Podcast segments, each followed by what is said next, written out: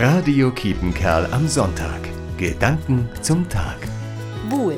Das ist dieses Spiel, das man im Park spielen kann. Mit diesen schweren, silbernen Kugeln. Mag ich nicht unbedingt und immer.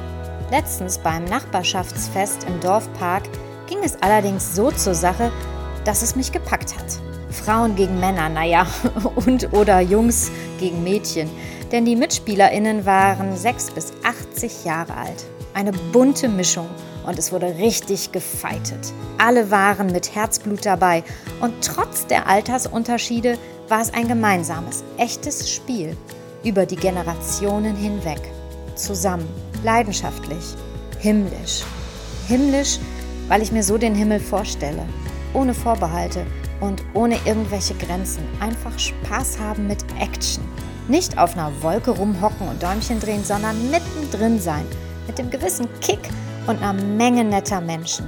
Heaven is a place on earth. Im Dorfpark Osterwick, gestern zum Beispiel. Eintritt frei. Christiane Mussinghoff, Osterwick. Radio Kiepenkerl am Sonntag. Gedanken zum Tag.